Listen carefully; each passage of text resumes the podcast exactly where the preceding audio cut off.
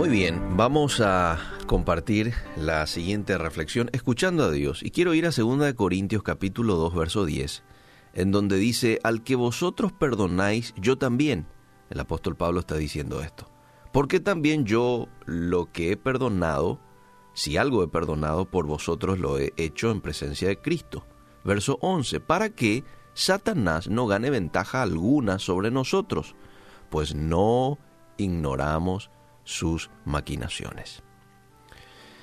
Amable oyente, Dios nos habla de una manera, como decía hace unos minutos atrás, clara, entendible, de manera que nosotros podamos entender. No nos habla con misterios. No. Ahora bien, es posible que yo no siempre pueda entender lo que Dios me está diciendo. Sin embargo, debemos darnos cuenta de que esta dificultad no es porque el mensaje sea confuso, sino más bien es porque algo en nuestra vida se interpone en el camino de su verdad. Quiero volver a decirlo esta parte.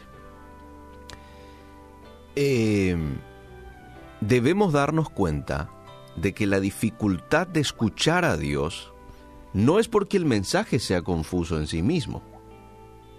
No, sino más bien es porque algo en nuestra vida se interpone en el camino de su verdad.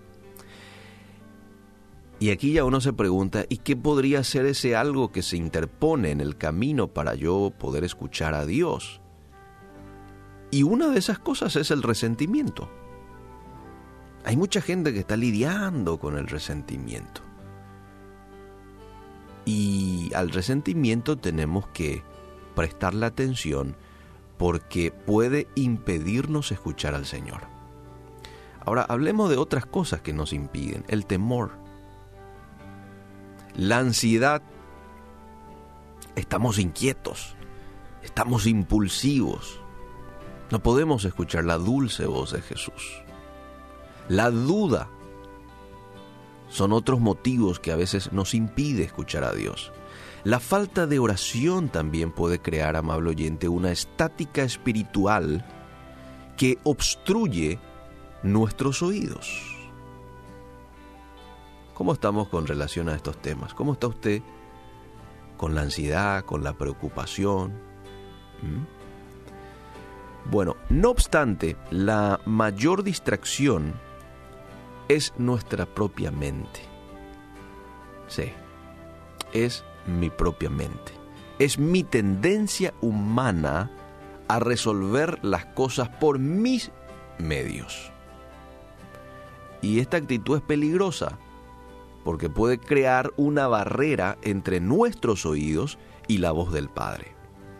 Pero claro, es una barrera que se puede derribar y que de hecho lo debemos de derribar.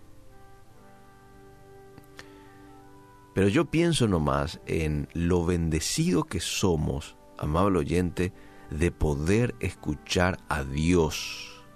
Gracias a la presencia de su Espíritu Santo en el corazón de lo que hemos depositado nuestra fe en Él.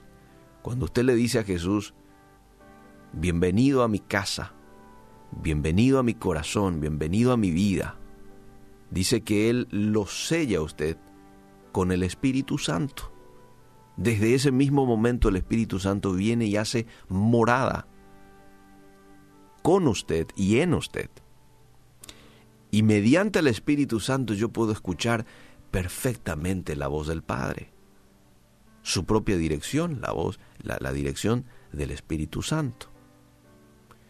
Los que no tienen a Jesús en su corazón no son capaces de entender los asuntos de Dios, porque solo tienen su mente humana para interpretarlos.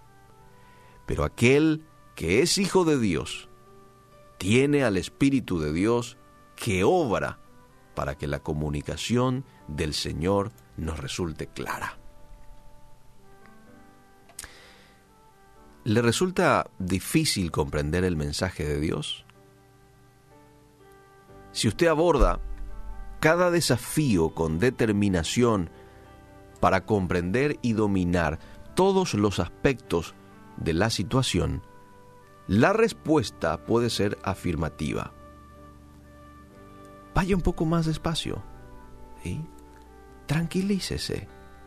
Entréguele al Señor sus pensamientos de ansiedad y deje que la sabiduría de Dios llene su espíritu, llene su mente. ¿Qué le está impidiendo hoy escuchar claramente la voz de Dios?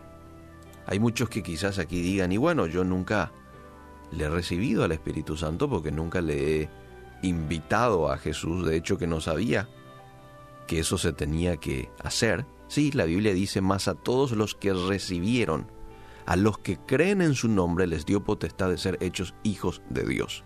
Interesante la palabra que utiliza ahí, recibieron, creer en su nombre. Yo tengo que recibirle porque Jesús, como todo buen caballero, no va a ingresar a un lugar en donde no sea bienvenido, en donde no se le haya invitado. Entonces probablemente mucha gente hoy tenga que decir con palabras sencillas, Jesús, te invito a mi vida. Jesús, sé parte de mi vida. Perdona mis pecados, límpiame. Desde hoy quiero caminar contigo todos los días. Y ahí dice que el Espíritu Santo viene y hace morada en usted, amable oyente. Quizás usted ya ha hecho una oración de invitación a Jesús, pero está lidiando con resentimientos, tiene enojo contra alguien. Y en algún momento dijo, nunca lo voy a perdonar, lo prometo. Bueno, hoy es un buen día para que usted se deshaga de esa frase, se deshaga de esa decisión que va en contra de los principios bíblicos, porque la Biblia nos invita a perdonar. La ansiedad, el temor, ¿qué le está creando ansiedad el día de hoy? ¿A qué le está temiendo? Ya no siga temiendo.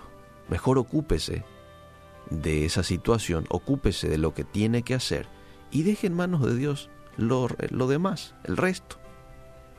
Dios lo domina todo. A Él no se le escapa absolutamente nada. Él sabe tu situación de salud. Él sabe tu crisis financiera por la cual estás pasando. Él sabe lo que está ocurriendo allá en tu trabajo, en tu estudio. Él sabe lo que estás pasando en tu familia. Sabe, pero a la perfección. Y Él se va a encargar cuando vos le des el lugar que le corresponde a Él en tu vida, en tu familia. Gracias te damos Dios en esta mañana por el privilegio de escucharte.